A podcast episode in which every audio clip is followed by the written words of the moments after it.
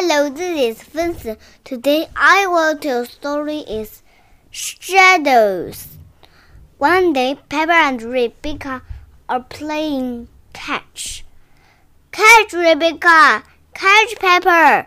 Oh, Peppa, Rebecca has missed the ball. George is in the beginning of the middle. Oh, George has has trying to catch the ball's shadow. Silly George, that's not a ball. That, That's his shadow. Look, when the ball moves, his shadow moves as well. You've got a shadow too, George. Mm-mm. George is trying to walk away from his shadow. You can't walk away from your shadow. You need to run away from it. Peppa is trying to run away from her shadow. Oh, it's still there. Meh. Hello, says Suzy Sheep. We're trying to run away from our shadow. You never run away from your shadow. Oh, you need to use a scooter. Wait! Today is trying to run away from her shadow. See? But your shadow is still there. Oh!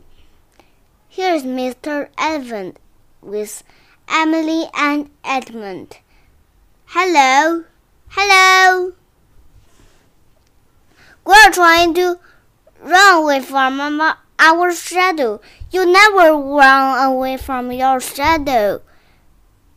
I know we can't go fast enough. No, Suzy, it's nothing to do with how far you run. Run faster! My shadow gets up with me. I run faster. Daddy, your tummy is too big. You're slowing, slowing you down. Everyone laughed. It's not that, Emily. Your shadow always stay with you. Why? When something gets hot, it makes a shadow like this. Oh! Look, a shadow is getting big. That's because the, the shadow is by made a cloud. But the sky is in the sky. Look, a shadow is getting longer. That's because the sun is getting longer. It's nearly night time. My shadow is gone. Peppa, George, bedtime. Okay, Daddy. Bye bye, everyone. Bye bye.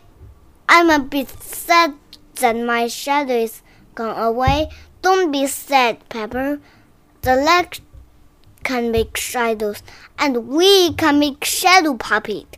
Mommy Pig is using her hands to make a shadow puppet. It's a birdie. Peppa and George laughed. Listen to it sing. Tweet, tweet, I'm a little birdie. My turn. Peppa has made a spider. My name is Mr. Skinny Legs. Oh, scary! Mommy Pig laughed. George has made a shadow puppet. What's that, George? Dinosaur! Grr! That's really scary. Parent George laughed. Well done, George. Time to switch the light out. Good night, Peppa. Good night, George. Good night, Shadows. Good night, shadows. Peppa and George are fast asleep in their little bags. The